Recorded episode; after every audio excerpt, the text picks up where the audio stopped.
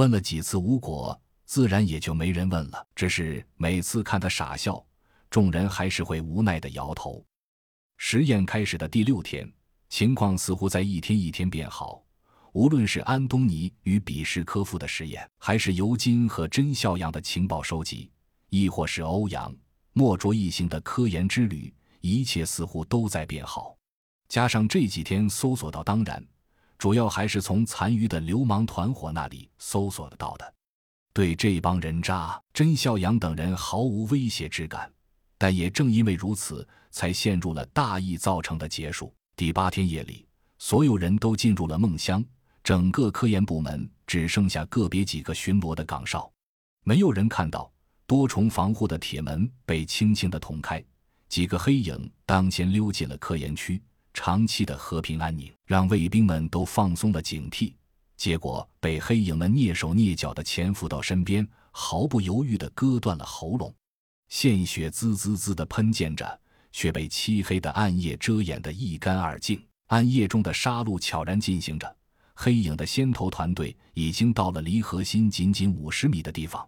一个卫兵被袭击前突然警觉，大概是闻到了血腥味，坐在椅子上一个侧翻，匕首从咽喉处滑落到肩头，热血“噗”的一声喷了出来。卫兵啊的一声长长的尖叫，划破了静静的黑夜。有情况，甄孝阳第一时间睁开了双眼，从沙发上一咕噜坐了起来。不远处的床上传来二姐的声音：“嫡媳。”紧接着是安德里亚的声音：“呼。”甄孝阳有些无语：“我他妈知道是 who，不就该知道 when 或者 why 之类的信息了吗？